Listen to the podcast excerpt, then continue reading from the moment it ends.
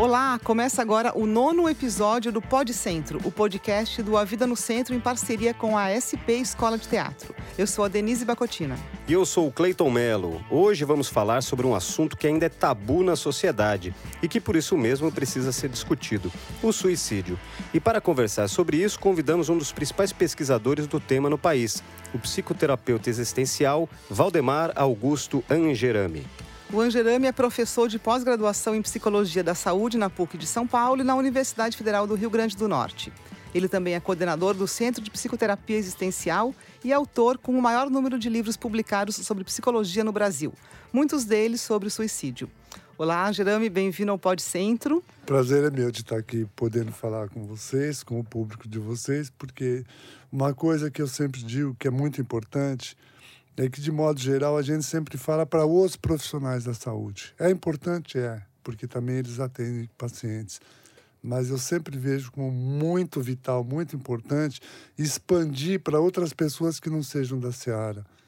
Porque eu acredito que tem muita gente que possa estar tá ouvindo, entende? E daí se despertar para a necessidade de buscar ajuda, de buscar uma compreensão, de buscar coisas do tipo. Pois é, o nosso objetivo é justamente esse, é levar informação às pessoas, né? E você pesquisa o tema suicídio há muito tempo, né? Por que, que você se interessou por esse assunto e o que, que esses anos todos de trabalho aí te, te falam sobre isso? Então, na verdade, eu fui direcionado para esse trabalho não por uma busca. Eu, de repente, por os escaninhos da vida, quando eu me vi, eu estava trabalhando no hospital com esse tipo de população no pronto-socorro do Instituto Central do Hospital das Clínicas da USP na final da década de 70, com pessoas vítimas de tentativa de suicídio. Mas não foi algo que, assim, num dado momento, eu resolvi pesquisar, procurar um tema que minimamente me fascinava. Não, de repente eu estava lá trabalhando e desde então nunca mais eu deixei de trabalhar com essas pessoas. E tá? você fala que, que o suicídio é sobre o desespero humano, né? Como que é isso? Como é que, que é lidar com isso? A gente tem que entender, ao contrário do que se fala, tem que se desmistificar esse tipo de coisa. O suicídio ele não é nem um ato de coragem e nem um ato de covardia. É um ato de desespero. Porque uma das coisas que mais me chamou a atenção quando eu comecei a trabalhar lá atrás, há 40 anos atrás, era ouvir as pessoas dizerem, pessoas estavam no hospital, vítimas de uma tentativa de suicídio. Né? E as pessoas diziam: eu não queria morrer, eu não quero morrer. Mas como alguém que não quer morrer atenta contra a própria vida? De fato, elas não querem morrer. Elas querem estancar uma dor, estancar um sofrimento. Mas elas têm uma total obnubilação de consciência que não conseguem ver outra possibilidade que não a morte para o estancamento dessa dor, desse sofrimento. Mas, de fato, elas não querem morrer. Elas querem acabar com esse sofrimento. Exatamente. E, e Jeremy, como, como é que você começou a contar rapidamente como é que você começou com isso? Mas você também já teve um trabalho acho, com a prefeitura lá atrás, não foi isso? Como é que. Sim, sim. Eu trabalhei como assessor de saúde mental, fazia parte da assessoria de saúde mental da prefeitura na gestão da Erondina, né? E aí nós tivemos alguns trabalhos envolvendo hospitais, envolvendo algumas outras entidades de esferas aí. Hum. E de lá para cá, como é que você vê o trabalho de saúde pública no Brasil, ou mais especificamente em São Paulo, em relação a esse tema? Evoluímos muito, não evoluímos? Como é que dá, dá um panorama para a gente de como é que é isso hoje? Bom, como tudo que está no Brasil hoje em dia envolvendo saúde, a questão da saúde mental também está precária, cada vez pior, cada vez mais negligenciada, cada vez, cada vez pior. Tem, não tem jeito. Ainda mais saúde mental, que é uma coisa que não é palpável, que não é tangível, né? Então, ainda além de tudo, tem um preconceito. Alguém que está com depressão muitas vezes é tido como bobagem, frescura, enfim, coisas né, desqualificadas. Então, a saúde no Brasil está precária, está o caos. A gente tem aí surto de sarampo de novo, né? Tem aí surto de febre amarela. Então, saúde mental, meu, ainda mais hoje em dia que a gente está nessa era dessa idiotia ignóbil do bolsonarismo, cortando tudo. Então, eu não sei, a saúde mental vai ficar, não sei que ponto vai chegar. Eles estão querendo voltar a abrir os manicômios, né? Voltar a trancafiar as pessoas. Então, eu não sei. E a gente está sob essa égide dessa idiotia total que a gente não sabe nem para que lado andar mais. Né? E, assim, nós estamos numa situação realmente de loucura no país. Porque a gente, eles estão pautando a mídia, o noticiário, com o quê? Com as idiotias que esse estúpido fala enquanto presidente. E nisso as coisas estão acontecendo e ninguém mais está noticiando. Veja, um simples exemplo que eu me dei conta esses dias. Um bujão de gás foi de 70 para 77 em um mês. Ninguém está falando nada, porque está discutindo as idiotias que esse estúpido fala. Tem um desvio, né, da Desvia pauta. a atenção das Sim. coisas. Veja, estão abrindo os manicômios até de Barbacena. Ninguém fala nada. Daqui a pouco vão abrir o do Juquiri de novo. Ninguém fala nada e está discutindo as idiotias que esse estúpido fala. E as coisas vão acontecendo sem que ninguém se dê conta. Imagina, o gás aumentou de 70 para 77. Imagina isso no impacto de uma pessoa de baixa renda, que tem tudo contadinho. Imagina, 10%. E você vê uma relação entre essa situação política, assim, de desesperança, eh, com o suicídio? Tem, tem alguma relação da, da piora da- nessa vida, vamos dizer, política, social? Ou, ou não? A gente está falando de uma coisa interna que não tem nada a ver com isso. Isso tem que ter muito cuidado, porque se a gente falar que, de repente, esse, esse caos político, caos econômico leva ao suicídio, a gente é flagrado com o fato de que os países mais desenvolvidos têm os maiores índices de suicídio. Finlândia, Islândia e o Japão, Japão também. supera todos no suicídio infantil. Então, e eles não têm problema econômico. Então, vamos tomar muito cuidado.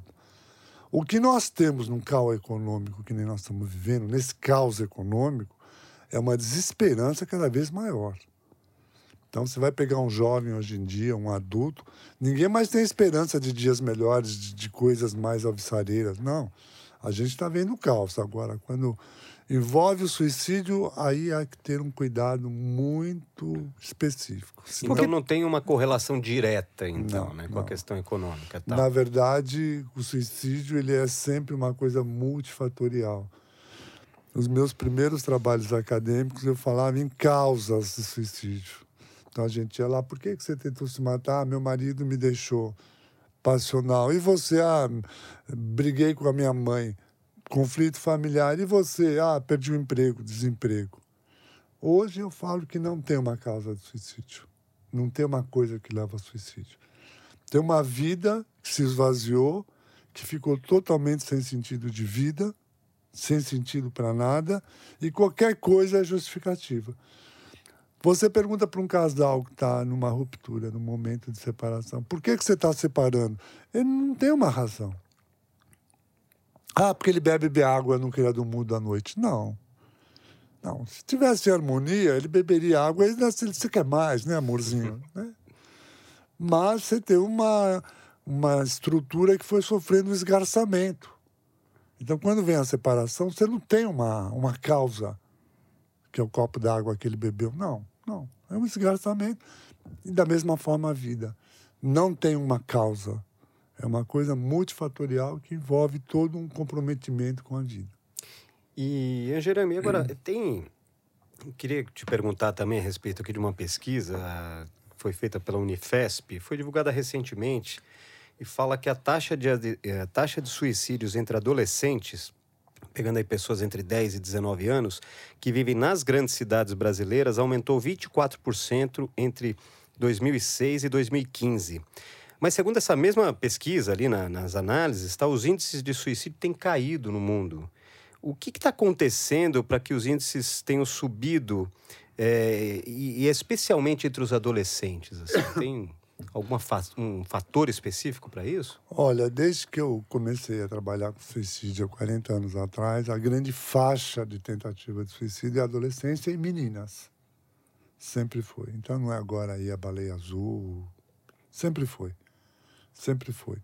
E o que a gente tem é o seguinte: o suicídio aumenta em números absolutos porque a população está aumentando. Mas nós não temos uma, um aumento significativo no percentual.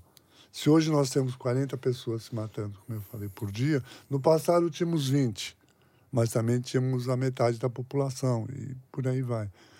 Agora, o adolescente, eu sempre costumo dizer o seguinte, já é por si um período de muito conflito, né? Ele já não é mais criança, ainda não é adulto, é cobrado em alguns momentos como adulto, em alguns momentos como criança. Ele tem uma cobrança que ele não dá conta e é muito sensível a tudo, o adolescente, né? Então, essa desesperança pega na adolescência, mas não é de agora. Já vem, né? Já vem, pelo menos de quando eu estou nesse tipo de atividade há 40 anos, eu vejo isso. Mas sempre foi assim, não tem a ver com baleia azul, que nem muita gente fala aí, de forma Rede social, ah, não, bullying não, pela não, internet. Não, não, veja, veja, um dado que é muito interessante. O metrô não noticia os casos de tentativa de suicídio. Nem de estupro, nem de roubo, nem de nada. Não, não noticia. Eles têm por postura que, se noticiarem, eles vão levar um pânico para a população. Tal. Enfim, é uma... sempre foi assim.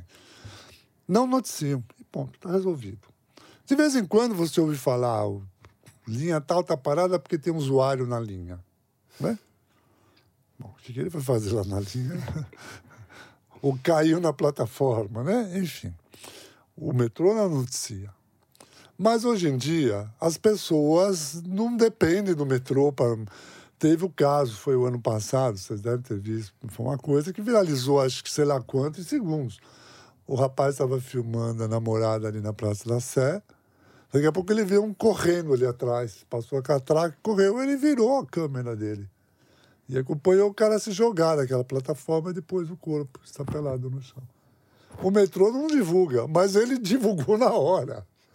Na hora. É, é, isso que a gente tem agora, mais informação, porque não tem controle mais não, sobre a informação? Não tem, porque imagina esse vídeo, sei lá, em segundos, quantos compartilhamentos já é. teve. É. Mas agora, até aproveitando esse, esse gancho, tem assim, existe uma percepção nas pessoas, você conversa com as pessoas, com os amigos, conhecidos, ouve de um caso aqui, ouve... então existe uma percepção de que estaria aumentando. Então isso é equivocado, assim. É. Né?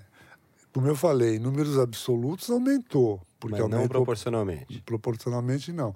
Agora, é fato, isso sim, que hoje não fica. A mídia, pra você ter uma ideia, a mídia não divulga. Não divulga, só quando é casos muito notórios, tipo Robin Williams. Senão, não divulga, não sai que não sei quem se matou, não sai, não sai, não sai. Não sai, exato. E a justificativa é justamente essa, de não provocar e... pânico e tal. Tá. E o que, que você acha dessa postura da mídia? Está correta? Não, não, não, não, eu acho que não. É melhor divulgar para discutir, Sim, falar eu acho que quanto mais falar sobre o assunto, quanto mais se, se propagar a discussão, a reflexão, mais a gente tem condição de fazer com que algumas pessoas que estão encaramujadas, fechadas, se abram e busquem ajuda.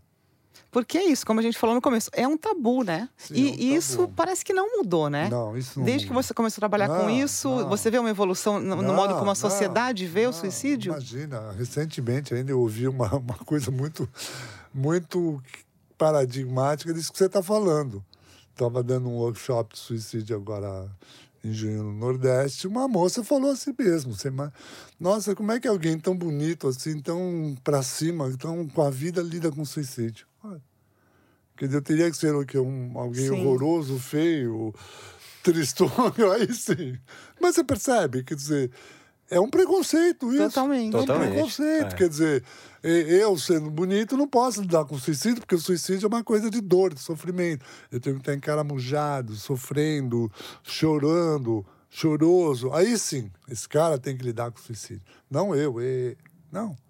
Agora, é um preconceito que nos envolve de uma forma muito cruel, porque isso, inclusive, afasta a possibilidade de uma reflexão, de uma conversão, porque muita gente está sofrendo, está nos ouvindo, achando que é um problema seu, pessoal. Que só ela tem esse problema, só ela né? tem esse. É. E de repente, se ela perceber que outros também têm, que alguém está falando disso, que alguém sabe disso, que alguém pode indicar um, uma saída para isso, ela pode procurar ajuda, ela pode procurar uma outra alternativa que não esse fechamento e esse ponto de desespero que culmina no suicídio. Porque saber que não está sofrendo sozinho ajuda muito, né? A pessoa começa a perceber que ela não é só ela e que talvez ela não seja, ela seja mais normal do que ela pensa, né? Sim, sim. Que sim. a pessoa tem uma percepção, às vezes, de que, enfim, a situação dela é muito pior do oh, que. Eu afirmo uma ela coisa sempre. Imagina. Eu afirmo uma coisa sempre. E se alguém ousar rebater, eu chamo de mentiroso. Eu não sei se estou falando para mil, dois mil, três mil, não importa. Se alguém me rebater, eu chamo de mentiroso, não tem acerto. Porque a gente veio de uma tradição que classificava quem tenta suicídio, suicídio é como uma psicopatia. É uma psicopatia. Então a gente ficava numa zona de conforto. Ah, eu... E eu vou lá falar o seguinte: não existe ninguém que esteja me ouvindo, se são mil, dois mil, duzentos, trezentos, não sei. Não existe ninguém, ninguém, nenhuma dessas pessoas que me escuta, que num dado momento de desespero da vida, de sofrimento, não tenha pensado na morte como solução para tudo. Agora, o que faz alguém pensar na morte, efetivar uma tentativa, e outros pensem na morte e vão buscar ajuda e vão sair disso, nós temos uma gama de variáveis muito intensa. Mas a morte surge como possibilidade para todos. E não adianta também ninguém me dizer, eu jamais vou me matar. Que isso também não é verdade, porque a gente tem a imprevisibilidade da vida, que são aquelas situações que, por mais que a gente pense, reflita, não sabe como vai agir. Não sei se vocês lembram daquele edifício Joelma aqui perto, na 9 de julho, que pegou Sim, fogo. Incêndio nos anos uhum. 70, né? Isso. Quantas pessoas iam ali para a sacada e se jogavam? Essas pessoas que se jogaram se suicidaram, né? Claro. Bom, você vai me falar, bom, mas elas iam morrer em seguida pelo fogo. Bom, também vou morrer em seguida, sei lá, eu também vou morrer. Mas essas pessoas que se mataram, talvez fossem pessoas que dissessem, eu jamais vou me matar. Mas diante daquele sofrimento ali que elas estavam submetidas, dizendo, né? A gente não sabe. É. E vejam, são números de 2014, mas eu não creio ainda, não tenho atualizado, que seja muito diferente. Olha o absurdo disso que eu vou falar. 2014, hein?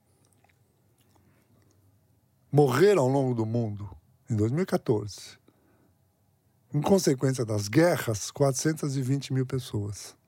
Morreram no mesmo ano, em consequência do suicídio, 850 mil. Mais que o dobro das guerras. E não se fala disso.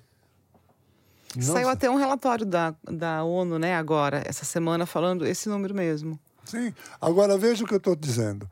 A probabilidade de você morrer de suicídio é maior que você morrer de câncer, de cardio, qualquer problema cardiovascular e outras doenças. Imagina a loucura que é isso.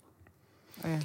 E tem. É Jerônimo, você falou que são multifatores que levam, né? Que, que, tipo, enfim, que levam ao suicídio, mas te, é, o que, que, seria isso, por exemplo? A gente está falando de desesperança, como você comentou. Podemos falar de desamparo do mundo moderno, é, os laços familiares que eventualmente podem estar esgarçados, enfim. O, o, o que, que é? é? Tudo isso e mais um pouco, tudo isso e menos um pouco, tudo isso é um é um emaranhado de coisas. É. A gente não tem um. Ah, é uma família desestruturada leva ao suicídio. Nós vamos ter muitas famílias desestruturadas que as pessoas não se matam. Mas eu digo, não tem é, fatores ou conjecturas é, do cenário, além da vida da pessoa? Existe hoje, uma lista, vamos dizer, uh, de, de, de, coisas que, que, é, que é comum a, a, muita gente ou não? não? A, ou, ou, é absolutamente individual? A psiquiatria, como eu falei há pouco, classificava tinha lá o, a personalidade suicida, tinha XY características e XY fatores e tal. Eu estou falando o contrário, estou falando que não existe, que tudo pode e tudo não pode. Depende de, de, de como Sim, cada pessoa sente você, aquilo. Se você quiser catalogar, está legal, eu te dou até uma lista aí das características. Eu... É, não como características, mas como, vamos dizer, motivos que as pessoas relatam. Olha, eu, eu o meu sofrimento é este. Tá, tem gente, tem, uma... tem, tem, gente que vai falar meu sofrimento, vamos dizer, não poder ver caneca vermelha, e outro vai falar que o meu sofrimento é porque não tem uma caneca vermelha. Então você vai ouvir de tudo, e de tudo você vai falar, puxa, e agora? Se a gente quiser ficar numa zona de conforto, Denise, é simples, é só a gente estabelecer. Essas características. Mas aí você me fala, bom, mas eu conheço gente que não apresentava nada e de repente se matou. Pois é, não tinha nem essas características. Que é isso que eu falo, que a gente está numa situação de mistério por causa dessas coisas. Eu sei do desespero. Agora, o que faz alguém, num dado momento do desespero, acabar com a vida com as próprias mãos, aí a gente vai ter diversar até amanhã cedo. Mas teorizando, de fato, a gente não, não chega a lugar nenhum. E, Jerame, que, eh, que sugestões, orientações você daria, por exemplo, para uma, uma para familiares, para amigos, para pessoas que, de repente, identificar, é possível identificar sinais? Sim, sim. Quais são esses sinais? O que, que você pode Sim, falar a esse respeito? Sim. Ah, se você pegar 10 casos, tem pessoas que mostram indícios, outros não mostram. Né? Tem pessoas que absolutamente não mostram indício nenhum e, num dado momento, acabam com a vida. Outros mostram. Então, vamos falar diante desses que mostram. Ele começa a ficar num estado muito grande de depressão, choroso, perde o elan com a vida, não quer mais sair de casa, não sai do quarto, não conversa com as pessoas, deixa de se cuidar, como banho, alimentação, etc. Aí está mostrando um sofrimento e um, de alguma forma, está deixando a vida, né? Está largando a vida, está deixando a vida de lado. Então é um caso que mostra indícios de que o desespero está possuindo essa pessoa de modo irreversível. Então essa pessoa precisa ser levada para uma ajuda, para uma ajuda médico-psicológica. Não vamos pensar que leva no pastor, que leva no padre, que leva, que resolve não. Isso aí que às vezes eu vejo pastor, padre falando que cura a depressão, que isso aí é charlatanismo, por favor. Nós estamos falando de coisa muito séria que leva as pessoas à morte. Então, assim, no que tem um indício, procura uma ajuda profissional, procura uma ajuda médica, uma ajuda psicológica. Eu acho que aí sim você vai ter um, um quadro, um parâmetro de ajuda efetiva. Porque a ajuda profissional vai, inclusive, falar para você sair do isolamento, para você se inserir em grupos sociais, para você sair daquelas coisas que estão agrilhoando tua vida, estão te cerceando o prazer com a vida. Um olhar técnico tem essa compreensão. Não é? Porque e você... você... atende pessoas que tentaram se suicidar e aí, eh, enfim, não conseguiram e aí foram buscar tratamento? O que, que elas dizem? Sim, eu acho que fruto até dos livros ultimamente, a, a proporção é de 70% de pessoas que estão envoltas em suicídio. Entre os seus pacientes? É, uhum. 70%. Acho pouco, pouco menos, vai, 65%. Bom, o que elas dizem, bom, quem já procura o tratamento já está se ajudando, né? Sim, vamos pensar num, numa coisa mais fácil de ser entendido. Eu estou com uma dor no joelho. Há dias que o meu joelho dói, dói, dói. Quando eu resolvo ir no ortopedista, eu já estou me ajudando. Já decidiu é o fazer o um né? movimento. Né? Sim, é. aí eu vou num especialista, ele vai pedir exames, vai analisar, vai medicar, vai, enfim, vai dar toda a prescri prescrição necessária para a propedêutica do, da minha dor, né? Quer dizer, a ida ao ortopedista já é o início do tratamento. Da mesma forma, alguém que procura pela psicoterapia já está querendo sair daquele quadro, daquele momento turvo, entende? Então ele vai e aí a gente tem as ferramentas, tem um manejo para como lidar com isso, como eu disse há pouco às vezes tirando do isolamento, às vezes entrando com ajuda medicamentosa, às vezes ah, entrando com ajuda familiar. Vai depender do, de cada caso. Mas a gente vai a, atuar no sentido de cercar essas possibilidades que podem levá-lo novamente ao desespero e à desesperança. Né? E mesmo nesse grupo, é, cada um tem uma coisa completamente diferente do outro. Sim. Não tem coisas em comum. E, e, esse isolamento é comum ou não? Ou tem pessoas muito sociáveis que ainda assim têm esse sofrimento interno? Sim, tem, tem, tem, tem. Tem. Você não tem aquele, aqueles casos de, de grandes artistas aí do rock, Kurt Cobain, por exemplo. É um cara invejado, tinha tudo que todo mundo invejou. Sai um dia de um show, vai para casa e não volta mais para lugar nenhum. E aí? O sucesso profissional, social, enfim, não, não quer dizer nada nessas ah, horas. Pô, mas eu te elenco aqui 10 casos aqui de pronto. 10 casos de sucesso profissionais de pronto, né? E os que... E tem aqueles ainda que fazem celeumas, né? E vejam... Uh, e não é uma coisa que nem já, já ouvi quando fala assim, ah, mas é porque é do rock, é muita droga. Não. Você vai para música clássica, nós vamos ter Tchaikovsky, Beethoven. Pô, peraí. Pessoas que criaram o que esses dois criaram, por exemplo. Coisas mais maravilhosas que existem na vida. Puseram fim à vida. Peraí. E, Jerame, no, na sua trajetória, assim, nesses anos todos, é, Tem algumas histórias ou situações assim que te comoveram muito ou te apresentaram assim é, caminhos até de tratamento, de lidar? Você poderia contar algumas dessas histórias mais marcantes? Olha, assim? vou falar, confessar uma coisa.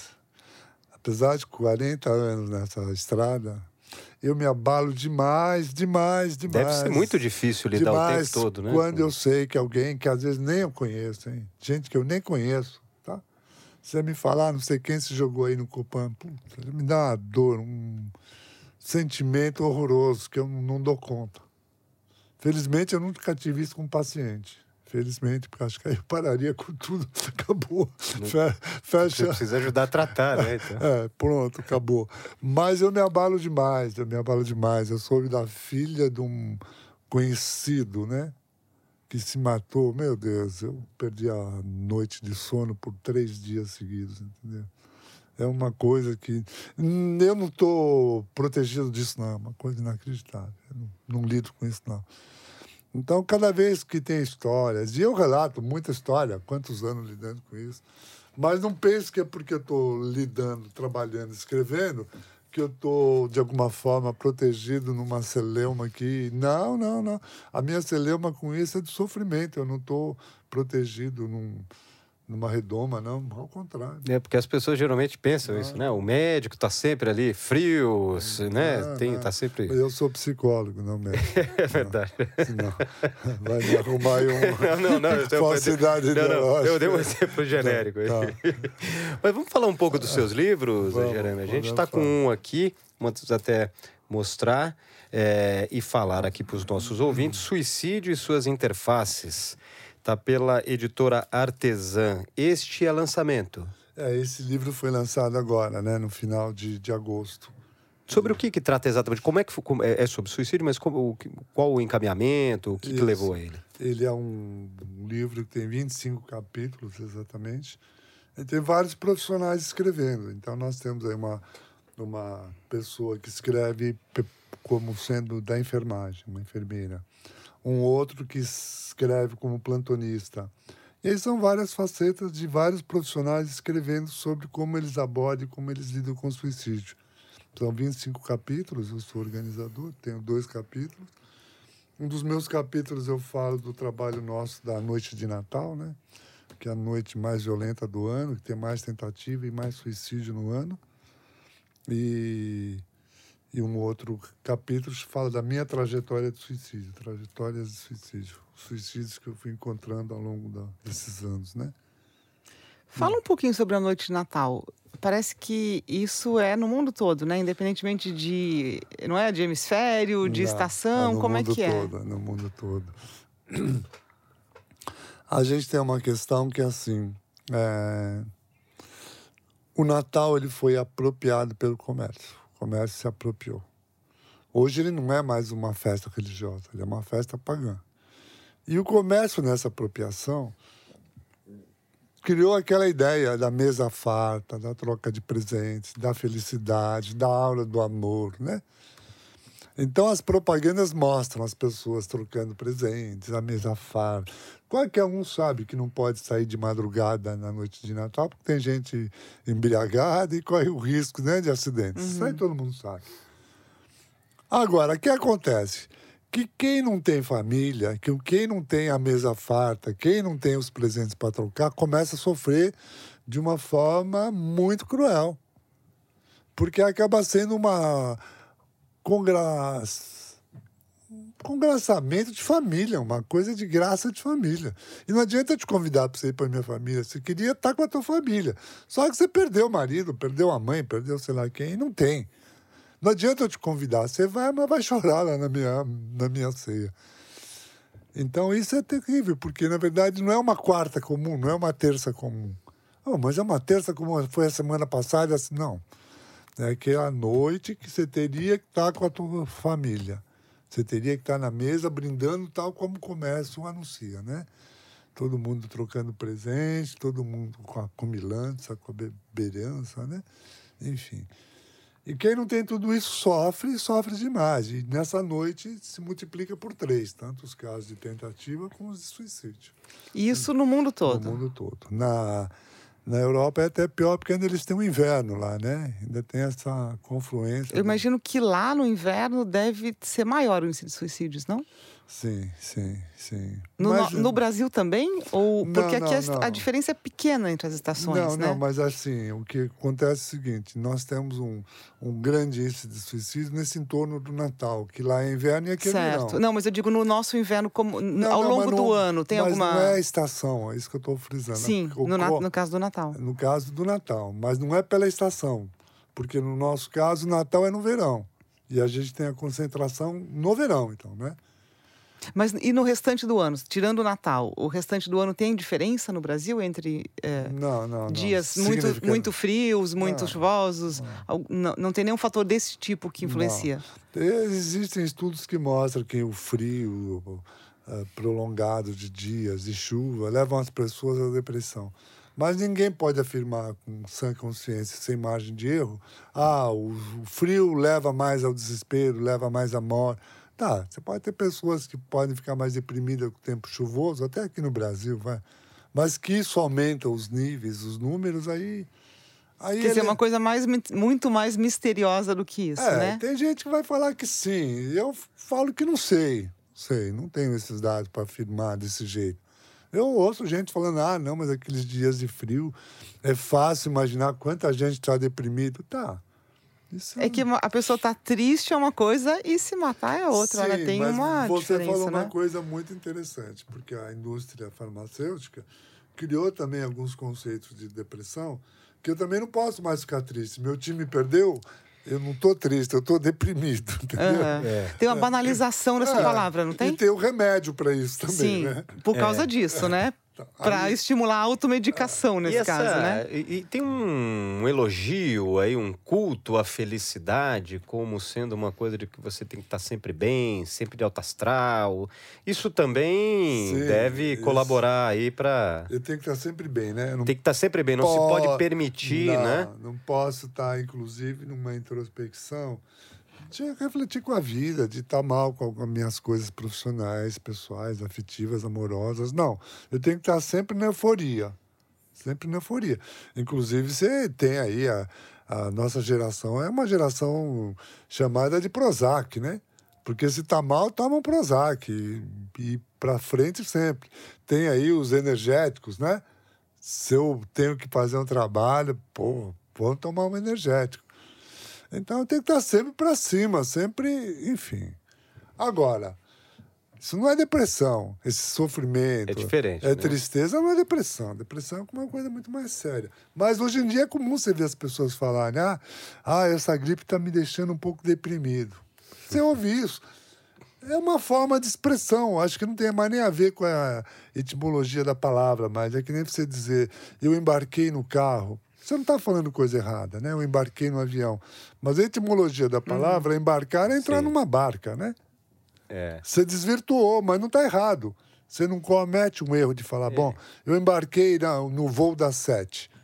Não, não está errado. Não está errado. Mas embarque é entrar. Uhum. Tem, tem, o uso uh, mais comum que vai se fazendo da expressão, e, né? Da mesma forma, a depressão. Ah, a gripe me deixou deprimido. Não. Da mesma forma que alguém fala, nossa, eu estou muito nervoso. Você não vai pensar que eu estou sofrendo alguma doença neurológica, né? Você já entende que eu estou irritadíssimo. É. é. a conotação, né? Já é, adquiriu é, já, já, mudou, é. né? Mudou. Temos uma pergunta aqui da Silvia Penteado, que diz, um comentário, ela disse, acho que não é só o frio no caso do hemisfério norte, e sim as noites muito longas. Tem uma relação?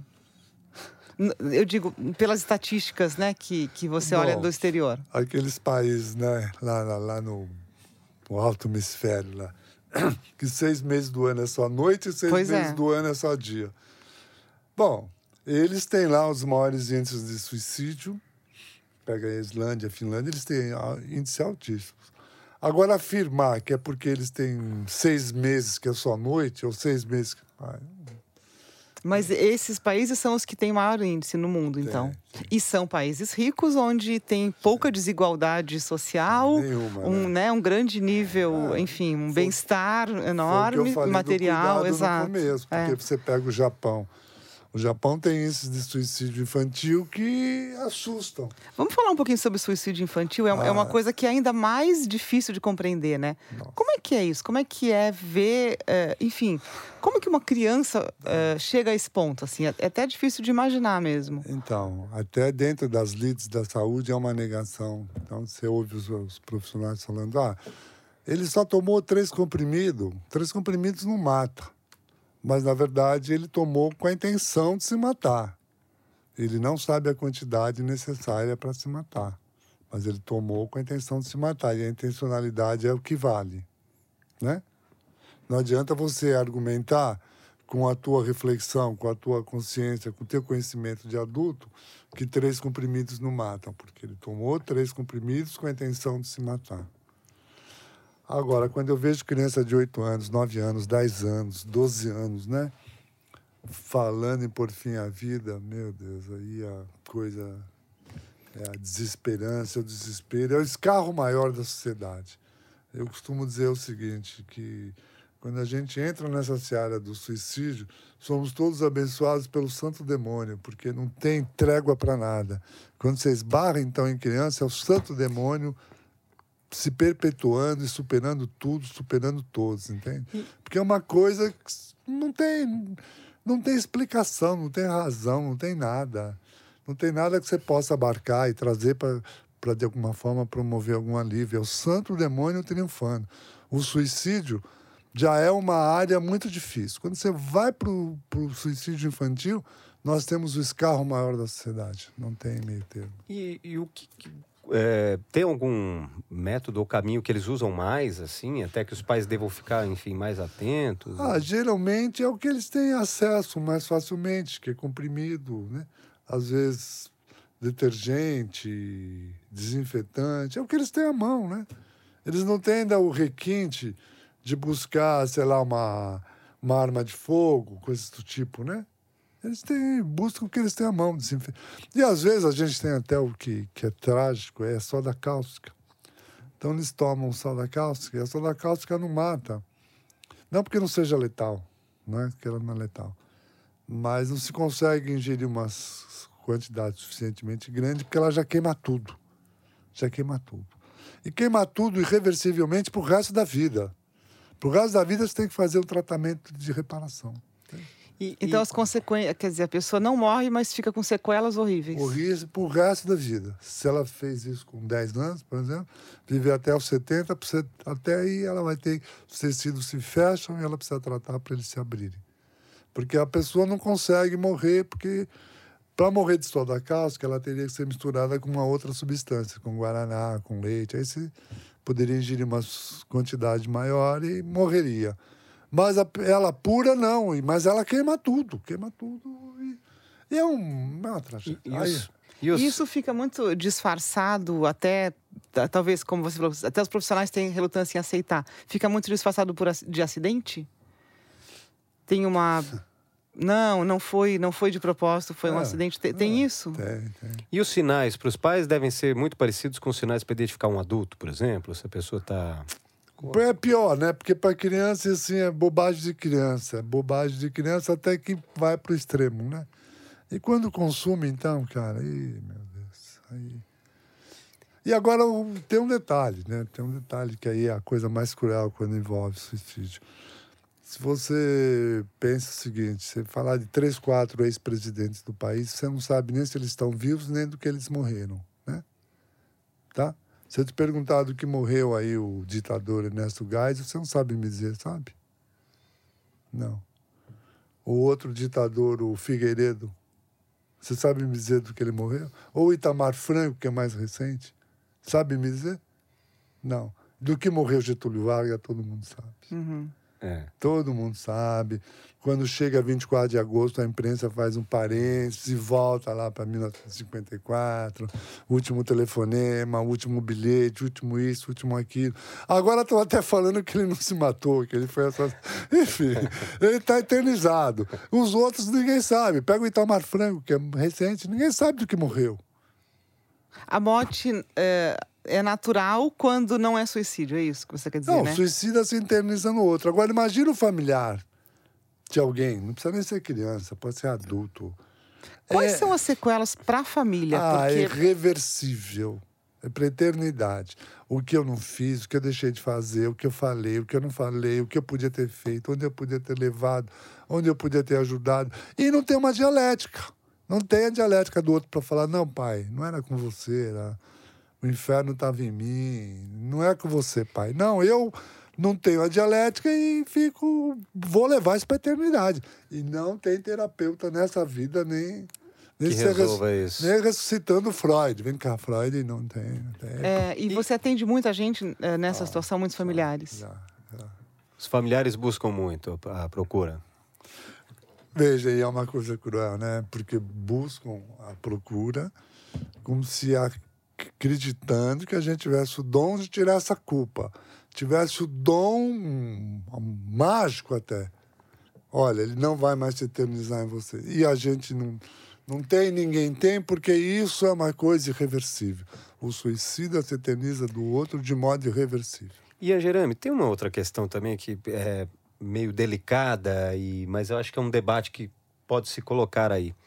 É, sempre o, o suicídio é tratado assim, poxa, ele não podia ter feito isso, né? Sempre numa sensação.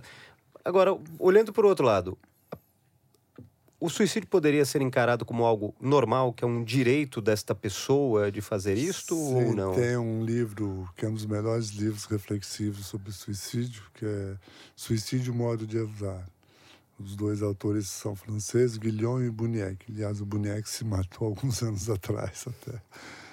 E, e eles fazem uma reflexão. E olha que eles escrevem na França, escreveram na França, sobre como o Estado te oprime, o Estado te aniquila a vida, o Estado te cerceia a dignidade, mas não permite que você se mata.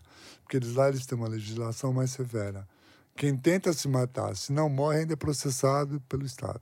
No Brasil, a legislação também prevê isso, mas há uma compaixão com essa figura e não se processa ninguém, só se faz um levantamento para ver se foi mesmo tentativa de suicídio e não uma tentativa de homicídio. Mas tem uma legislação que diz isso aqui? Mas não, Na prática, não. não, há uma compaixão com essa pessoa. A não ser quando, como eu falei, teve um caso aqui na, na Andava, que, que desce aqui saindo da Praça Roosevelt, que corta a Andava. Sim, é a que tem a da floricultura ali, né? E, não, Martins mas aqui- Fontes, né? Martins, não. Martins Fontes é aqui, é aqui corta Martins. Augusta. Não, não. Eu, eu acho que é a que tem a floricultura, mas é aqui perto, Bom, né? Então, é, tem um prédio ali, isso foi na década de 70, foi um dos casos assim, tragicômicos que eu, que eu presenciei na minha prática profissional. É um cara se joga num prédio ali, né? Se joga no prédio, na hora tá passando um casal. E ele cai em cima da moça, ele mata a moça e não morre. Então ele sai do hospital para cadeia. Entendeu? Um tragicômico. Aí sim, o suicídio envolve uma punição, mas na verdade ele foi punido não pela tentativa de suicídio, sim pelo homicídio, né? Entendeu? Nossa, que história, hein? É, isso aí é louca, porque é um segundo antes ou um segundo depois. Ele ia cair na frente, né? Ou atrás. É, aí. Esse caso ocupou a cabeça da gente tantos anos. que- E, Jerame, é, ouvindo você falar aqui o tempo todo, assim, nesse bate-papo com a gente sobre isso, e você é um pesquisador de muitos anos, você conhece muitos casos, você estudou isso, vivenciou, você ouviu muitas histórias, você lidou com muita gente. Eu lido, eu estudo. não, você estuda, fala do enfim, não é? passado como se já tivesse tudo não, resolvido. não, não, não, não, não, muito pelo contrário, você vai entender onde eu quero chegar. É, mas ao mesmo tempo dá uma, uma impressão assim do, do que você fala, é, mesmo com todo esse conhecimento, né, da, da- do- dos limites da, da, da, da me- da medicina, da psicologia, do conhecimento humano para lidar com o fato, né? Ou seja, temos poucos. Podemos ir até determinado momento, mas tem uma etapa ali Cleiton, que é nós temos passar. 40 pessoas se matando por dia. 12 mil no ano no Brasil. Isso não é número absoluto, porque nós só temos acesso aos números de hospitais públicos. Hospitais particulares entra com um acidente, entra com um dado escamoteado. Cerca de 40 pessoas caem no IML por hospital público. Vamos dar aqui esse número absoluto, vai, 12 mil no ano. Então, o que, que nós sabemos disso que a gente não consegue estancar isso? Então, veja que se alguém falar, não, a gente sabe, a gente está avançando, está progredindo, eu falo que bom. Então, ano que vem não vamos ter mais 40 por dia, né? Vai, vai cair para 5, para... Não, não vai cair. Te garanto que hoje está tendo 40, amanhã vai ter outros 40, depois outros. No Natal triplica. E, e, essa, e iniciativas como esse Setembro Amarelo, esse tipo de, de iniciativa para informação, você acha que isso pode ajudar? Muito, muito. Por isso que, inclusive, eu disse no início, é muito demais que vocês abram isso para um público além dos profissionais da saúde. Porque, de modo geral, Setembro Amarelo é voltado para profissional da saúde. É importante, é, porque às vezes ele está lá no hospital não sabe como lidar. É importante. Mas também é muito importante que outras pessoas também sejam atingidas por essas informações. Também recebam essas informações. E o fato de ser um tabu dificulta a, a, o diálogo sobre isso, né? Você veja o seguinte: você não vê falar do Setembro Amarelo em nenhum órgão da imprensa. Tanto que eu estranhei esses dias vendo aí um, um jogo de futebol, um time, eu acho que é o Cruzeiro, se eu não me engano, tem a, aquelas fitinhas amarelas. Falei, olha. O lacinho. É. Mas isso parece que está crescendo, né? Me parece é, que está crescendo a divulgação sobre isso. Espera outubro, que tem o outubro rosa do câncer de mama, você vai ver a diferença. Muito tá no mais. jornal, na cobertura, né? É. é. A gente tá aumentando, sem dúvida. Mas espera É. aí outubro, você vai ver a diferença. É. Aqui a gente não consegue sair da, da gente, da nossa casa grossa. Por isso essas iniciativas assim de expandir, eu acho maravilhosas, maravilhosas. Vocês dizer- estão de parabéns por, por essa E- ousadia até, entende? E até aproveitando, né? é, vai haver um novo bate-papo Ah, com sim. você nos próximos dias. Dia né? Podia até- 19, 19 de setembro, aqui na Praça Roosevelt, também no Teatro Eleni Guariba, né? Aqui na Praça Roosevelt 164, E a que horário? É, das 19 às 21. Então já fica a dica para as pessoas, né, Denise? É, e aí você vai trazer os livros, vai Sim, lançar esses sim. últimos, esses Sim, mais recentes, sim, né? Sim, a gente vai trazer e E vai ter um bate-papo vai também. ter uma roda de conversa, né? Maravilha. É Acho isso. é isso, Muito né, obrigada, Gerame, por estar aqui com a gente. Não, eu que agradeço e mais uma vez eu repito, é muito bom estar podendo falar para pessoas de fora da área da saúde. Né? E a gente agradece imensamente por você ter aceitado de pronto Não, aqui o nosso eu convite. que agradeço, o agradecimento é meu, não vamos inverter. É, não, eu acho que o, é, a gente acha realmente muito importante que esse assunto venha à tona e a gente teve a oportunidade de te conhecer, inclusive num encontro público, Sim, né? aí- aí que é Abrindo. então, É. eu acho que quanto mais a gente puder colaborar aqui no A Vida no Centro, no portal, com podcast, outras situações, nós Quantas vamos vezes fazer. for necessárias, quantas vezes forem necessárias, quantas vezes eu estarei aqui. Que a gente também entende que informação é a coisa mais importante e é o que está ao nosso alcance fazer, né? É. Divulgar informação. Maravilha. Muito obrigado, Angerame, que é psicólogo existencial. Estava aqui com a gente batendo esse papo no A Vida no Centro, no Pod Centro, Denise. E encerramos o Pod Centro de hoje agradecendo os trabalhos técnicos do Rodrigo Locauti e a SP Escola de Teatro pela parceria na produção do Pod Centro. Você pode ouvir os outros episódios também nas plataformas de podcast. Assina o canal e você vai sempre ser informado quando entrar um programa novo no ar. Até mais.